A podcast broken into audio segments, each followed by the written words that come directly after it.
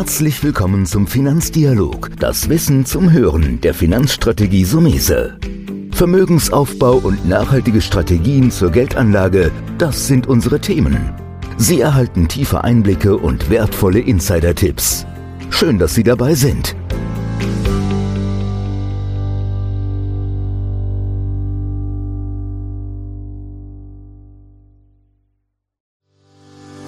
Herzlich willkommen zu einer neuen Folge von dem Podcast Deine Finanzrevolution von Antonio Somese, einem der führenden Experten und Autoren für Finanzen und Geldanlage in Deutschland. Erfahre echte Erfolgsanleitungen für mehr Rendite und Sicherheit mit deiner Geldanlage. Live aus der Praxis. Viel Freude beim Zuhören, Lernen und Umsetzen. Denn jetzt ist die Zeit gekommen für deine Finanzrevolution. Herzlich willkommen zu einer neuen Folge. Heute reden wir mal über Immobilien. Immobilien sind für jeden wichtig, aber wie geht man mit Immobilien richtig um? Heute bei mir Michael Kolb, ein ausgewiesener Immobilienexperte. Michael, bevor wir jetzt tief einsteigen, wie wird man eigentlich Immobilienprofi? Tja, das ist eine gute Frage, Toni. Der Begriff Profi wird mir persönlich ehrlich gesagt ein bisschen zu inflationär eingesetzt. Ich sehe mich da eher als langjährig erfahrenen Immobilienberater und da sind wir auch schon im Prinzip bei der Antwort auf deine Frage. Es ist oftmals die Erfahrung, die den Unterschied ausmacht. Und diese Erfahrung, die ist für unsere Immobilieninteressenten sehr oft Gold wert. Das zeigt auch die tägliche Praxis. Des Weiteren habe ich zusätzlich vor langer Zeit auch meine Ausbildung zum Bankkaufmann absolviert habe heute fast täglich mit Banken zu tun und kenne natürlich damals wie heute auch deren Abläufe und vor allem auch deren Interessen.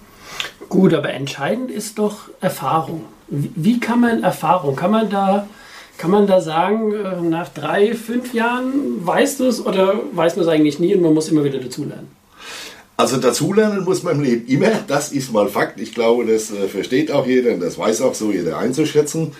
Ähm, Erfahrung kommt für mich nicht nach drei bis fünf Jahren zustande. Ich glaube, da muss ich mal mindestens 10, 15 oder auch mehr Jahre in einer, äh, ja, in einer Materie drin sein, um auch dann die verschiedensten Dinge aus verschiedenen Sichten irgendwann mal kennengelernt zu haben. Das ist das Entscheidende, dass man alle die Dinge, wo man glaubt, da könnte man Probleme aufkommen, das, dass man sie erlebt hat und vor allen Dingen weiß, wie man sie handeln kann. Das ist das Entscheidende.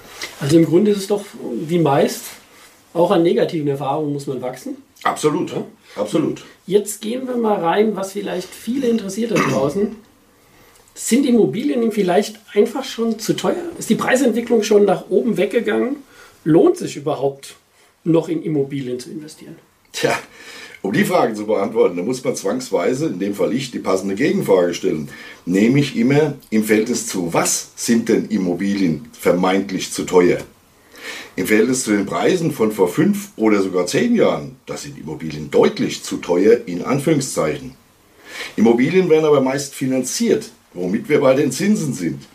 Und die Zinsen wiederum, die sind seit Jahren ja derart niedrig, dass sie wirklich viele Menschen heute trotz wesentlich höherer Kaufpreise den Kauf einer Immobilie leisten können. Und genau das ist meiner Meinung nach entscheidend. Dabei zahlen ja die Menschen an Zins und Tilgung unterm Strich meist weniger als für eine Immobilie, die sie beispielsweise vor zehn Jahren zu deutlich günstigeren Preisen gekauft hätten.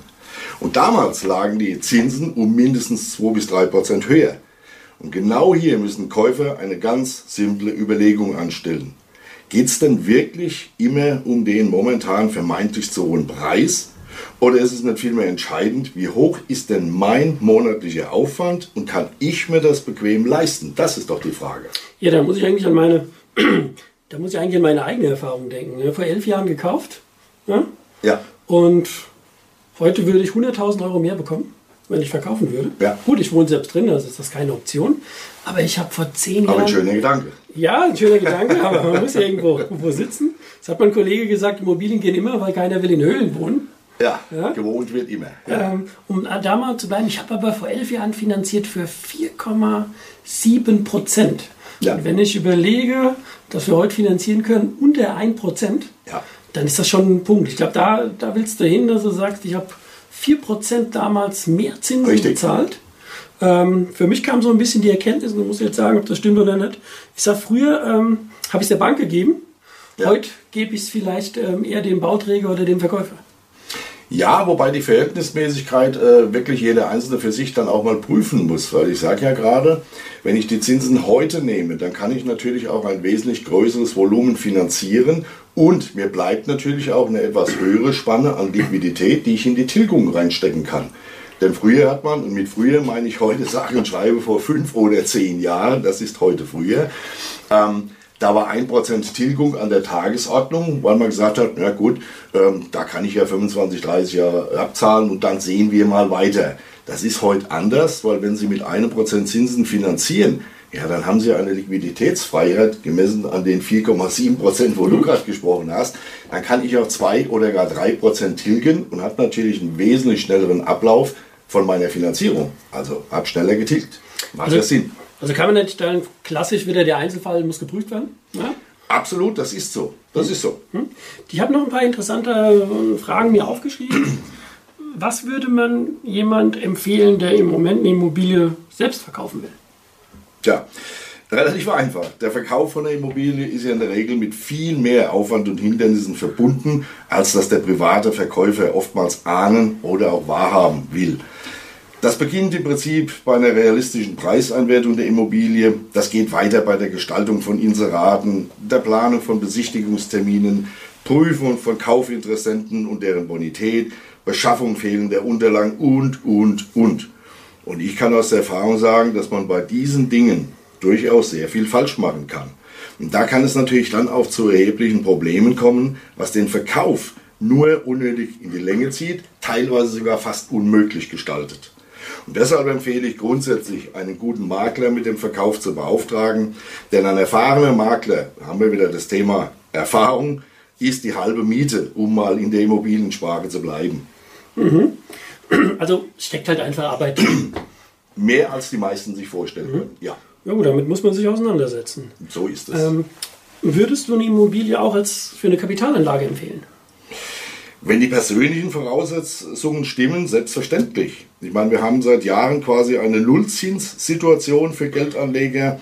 Eine vermietete Immobilie bringt dabei auch heute immer noch ca. 2 bis 3 Prozent Mietrendite und in bestimmten Fällen sogar deutlich mehr. Nehmen wir zum Beispiel das Thema Denkmalimmobilie. Die haben von Beginn an eine deutlich höhere Anfangsrendite oder auch zu sanierende Immobilien, die sich in ausgewiesenen Sanierungsgebieten befinden. Das ist eine ganz andere Berechnungsgrundlage. Denn hier findet die Denkmalabschreibung ihre Anwendung. Das heißt, meine Abschreibung ist ca. drei bis viermal so hoch wie bei einer Bestands- oder Neubauimmobilie. Das führt natürlich zu enormen Steuersparnissen und das wirkt sich natürlich deutlich auf die Rendite aus.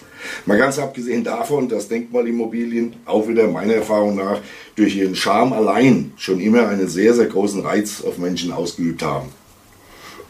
Also muss man im Prinzip erstmal gucken, was für ein Typ bin ich und was für Arten von Immobilien gibt es. Also Neubau, Bestand oder so Sanierung und Denkmal. So Wobei ich denke schon, so eine Denkmalimmobilie zu finden, die noch nicht saniert ist, das ist schon schwierig, oder? Das ist das, also jetzt hast du gerade den schwierigsten Punkt überhaupt angesprochen, absolut. Denn ähm, Denkmäler gab es, wie man früher so schön gesagt hat, wie Sand am Meer. Aber im Zeichen natürlich der Niedrigzinsphase, alles strömt in die Immobilienwerte rein, in die Sachwerte letzten Endes. Man spricht ja von einer Flucht in die Sachwerte inzwischen. Ähm, da wird es natürlich sehr, sehr eng, was das Thema Angebot anbelangt. Und viele Leute im Prinzip äh, würden das zwar gerne machen, suchen das aber nach Möglichkeit vor Ort, dass es nicht weit weg ist. So, diese Option ist heutzutage kaum noch gegeben. Man muss eben dann dort oder sollte kaufen, wo wirklich das Denkmal auch steht. Und das kann auch mal ein bisschen weiter weg von der Heimat sein. Mhm. Weil es ja auch ein sehr spezieller Fall ist. So ist es. So ist Sanierung gibt es ja schon wieder öfters und klassische Immobilien zur Vermietung an jeder Ecke will ich sagen, aber das Konzept muss halt passen. Absolut. Ähm, bleiben wir nochmal beim Kapitalanleger. Sollte der Kapitalanleger Eigenkapital überhaupt einsetzen und wenn ja, wie viel? Also meines Erachtens nach ja, er sollte Kapital einsetzen. Im Regelfall sollte der Kapitalanleger, wie natürlich auch der Eigennutzer, ein entsprechendes Eigenkapital mitbringen. Die finanzierenden Banken, die möchten hier zumindest mal sämtliche Nebenkosten, wie zum Beispiel die ortsüblichen Dinge, Grunderwerbsteuer, Notargerichtskosten, eventuell anfallende Zwischenfinanzierungszinsen, gegebenenfalls Maklerkosten, bezahlt wissen. Das sind dann roundabout 10 bis 15 Prozent von der Kaufsumme. Gut, also so diese klassische 110% Finanzierung, ich bin, ich meine, das ist abgetroschen und die Zahnärzte, die jetzt zuhören, mögen es mir verzeihen. So nach dem Motto, ich kaufe ein Haus und finanziere 110%, ja. den Kaufpreis plus alle Nebenkosten, das ist heute schon schwerer durchzubringen. Es ist schwerer durchzubringen, schon allein aufgrund der, der neuen Bankrichtlinien, die wir alle haben. Also die ganzen Finanzierungsvorschriften haben sich ja grundlegend geändert. Ich hatte es ja vorhin angesprochen, zu meiner Zeit als Banker war das noch relativ normal. Da hat man im Prinzip das Darlehen überwiegend auf die Bonität auch des Anlegers abgestimmt. Das ist heute eher seltener der Fall, aber nichtsdestotrotz nicht unmöglich. Es funktioniert nach wie vor. Die Frage ist nur, man sollte sich die Sinnhaftigkeit mal vor Augen halten. Aber auch das heißt Prüfung im Einzelfall. Jetzt ähm, gehen wir einen Schritt weiter. Ich bin Kapitalanleger ähm, bin kurz davor, ich will zuschlagen. Also mein ja. Wie wähle ich einen Standort aus? Bleiben wir nochmal, weil das ist ja dieser uralte Witz, wenn man mal hört, welche drei Dinge sind wichtig bei einer Immobilie, hat man jetzt früher immer den Witz gemacht. Die Lage, die Lage, die Lage. Ja. Ähm, Standort bleibt natürlich ein Thema. Welchen Tipp kannst du dann Kapitalanleger geben, worauf er da achten sollte? Also zunächst mal, was das Thema Lage, Lage, Lage anbelangt, äh, da wird ja jeder Zuhörer jetzt auch schon schmunzeln und sagen, oh, die alte Leier wieder. Ähm, da zeigt sich eines, nur weil man, etwas hunderttausendmal gehört hat, wird es deshalb nicht falsch. Also ja, Lage, Lage, Lage ist heute de facto immer noch ein entscheidender, wenn nicht sogar der entscheidende Faktor. Grundsätzlich sollte man immer dort investieren, wo natürlich auch ein entsprechender Bedarf an Wohnungen herrscht. Und der ist ja seit langer Zeit prinzipiell in jedem Ballungsgebiet in Deutschland vorhanden. Aber sehr oft, und das hatte ich ja bereits erwähnt, findet der Anleger vor Ort bei sich nicht das, was ihm vorschwebt. So, und wenn man nicht zwingend standortgebunden kaufen muss, dann gibt es natürlich bundesweit hervorragende Möglichkeiten zu investieren. Und wer beispielsweise schon mal in Berlin, Leipzig oder Erfurt war und sich dort vielleicht ein bisschen länger mal aufgehalten hat, der erkennt natürlich sehr schnell, dass das jeweils hervorragende Standorte sind.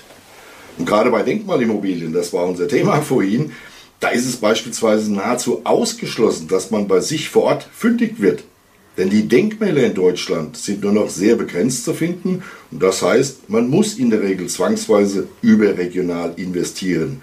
Und dann bietet sich natürlich eine Immobilie mit einem sogenannten Full Service an, wenn sie eben nicht vor der Haustür selbst ist. Hm. Ja, das hört sich an. Aber was heißt Full Service? Stimmt. Hätte ich einen Satz noch mehr dazu sagen müssen und sollen? Ja. Wie man schon fast ahnen kann, bedeutet Full Service dass unser Kunde sich eben nicht um die Vermietung und auch nicht um die Verwaltung kümmern muss. Das übernehmen dann entweder unsere Partner, Bauträger vor Ort selbst oder eben langjährige Partnerunternehmen.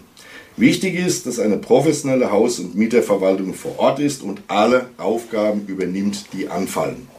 Und so arbeiten wir mit dem einen oder anderen Partner schon seit über 20 Jahren zusammen, haben hunderte Wohnungen in Berlin, Leipzig, Erfurt oder auch hier vor der Haustür in Frankfurt an Kapitalanleger verkauft ja, das Schöne ist, über so einen langen Zeitraum, da kommt es natürlich auch durchaus mal vor, dass wir Kunden haben, die im Laufe der Jahre erneut bei uns gekauft haben. Das ist immer eine sehr schöne, schöne Bestätigung für unsere Arbeit. So macht es richtig Spaß. Mhm. Also kann man so ein bisschen zusammenfassen. Man sollte keine Angst vor Immobilien haben, auch wenn mal in der Presse wieder dieses Thema Blase, alles zu teuer. Es gilt die Gesamtkonstellation zu sehen. Zins, Kaufpreis so ist, ist, ist zu beachten. Dann natürlich diese individuellen Dinge wie Ausstattung, Lage etc. Ähm, Gibt es noch einen besonderen Tipp, wo du abschließend sagen kannst, da sollte man immer drauf achten? Oder haben wir eigentlich jetzt alles? Wir haben soweit alles. Den Tipp, den ich habe, ist einfach die Angst und die Scheu, wenn sie denn eventuell vorhanden ist, des Kunden oder des Interessenten einfach vor dem Berater mal ein Stück abzulegen. Denn wenn ich mir überlege, wie bei uns die Menschen hier ins Büro kommen und nach relativ kurzer Zeit sich einfach richtig wohlfühlen, dann weiß ich, dann sind wir genau auf dem richtigen Weg. Und dann kann der Kunde nach einer halben Stunde oder gegebenenfalls nach einer Stunde sagen, hey, die Information, die ich jetzt bekommen habe, die habe ich so noch nicht gehabt und jetzt habe ich einen anderen Blickwinkel dazu. Also mein Tipp ist einfach in die Beratung reingehen, einfach über dieses Thema reden gegebenenfalls auch gerne mal äh, die, die vorhandenen Vorurteile oder Ängste, die man hat, frei aussprechen, weil dann gibt es entweder eine Lösung dafür und dann ist ja wunderbar oder es gibt keine. Aber man muss drüber sprechen. Wenn man sich auf die Dinge verlasst, verlässt oder verlassen wollte, die in der Zeitung jeden Tag stehen und die wir jeden Tag als Rundmail in dutzendfacher Ausfertigung an Mails bekommen, ja, da könnte man zumachen. Ne? Ja gut, aber das ist doch ein super Schlusswort, weil eigentlich geht es darum ja auch in dem Podcast hier. Man muss Informationen sammeln. So ist es. Man muss Informationen bewerten und im Idealfall mit dem Sparringspartner, beispielsweise mit dem, mit dem Berater, einfach abarbeiten und dann seine individuelle Lösung suchen. Ganz genau so ist es. Ja, bei uns Michael Kolb, ausgewiesener Immobilienexperte. Ich sage nochmal, Michael, danke, dass du bei uns warst. Ja, danke, dass wir darüber reden konnten. Vielen Dank, dass du heute wieder dabei warst. Wenn dir gefallen hat, was du heute gehört hast, dann war das nur die Kostprobe. Du wissen willst, wie du dein Geld sicher und rentabel anlegen kannst, dann besuche jetzt www.somese.de-bewerbung und bewirb dich für ein Strategiegespräch. In diesem kostenlosen Erstgespräch wird eine individuelle Strategie für dich erstellt. Du lernst, wie du deine Finanzen endlich richtig ordnest, dein Geld strategisch sinnvoll investierst und finanzielle Sicherheit im Leben aufbaust. Vergiss eine Sache bitte nicht. Dein Vermögen vermehrt sich nicht von alleine. Du brauchst einen erfahrenen Mentor, der dir zeigt, welche Schritte du befolgen sollst und welche besser nicht. Wir haben Menschen in ganz Deutschland dabei geholfen, einen glasklaren Überblick über ihre Finanzen zu erhalten und damit langfristig dreimal mehr Vermögen zu erzielen. Wenn du wissen willst, ob du dafür geeignet bist, dann bewirb dich jetzt unter www.somese.de-bewerbung. Das war der Finanzdialog, das Wissen zum Hören der Finanzstrategie Sumese. Natürlich ist dieser Podcast keine Anlageempfehlung, denn jede Anlageentscheidung muss individuell getroffen werden. Idealerweise ist sie Teil einer ganzheitlichen Strategie, die exakt zu Ihnen passt. Dazu müssten wir uns persönlich kennenlernen.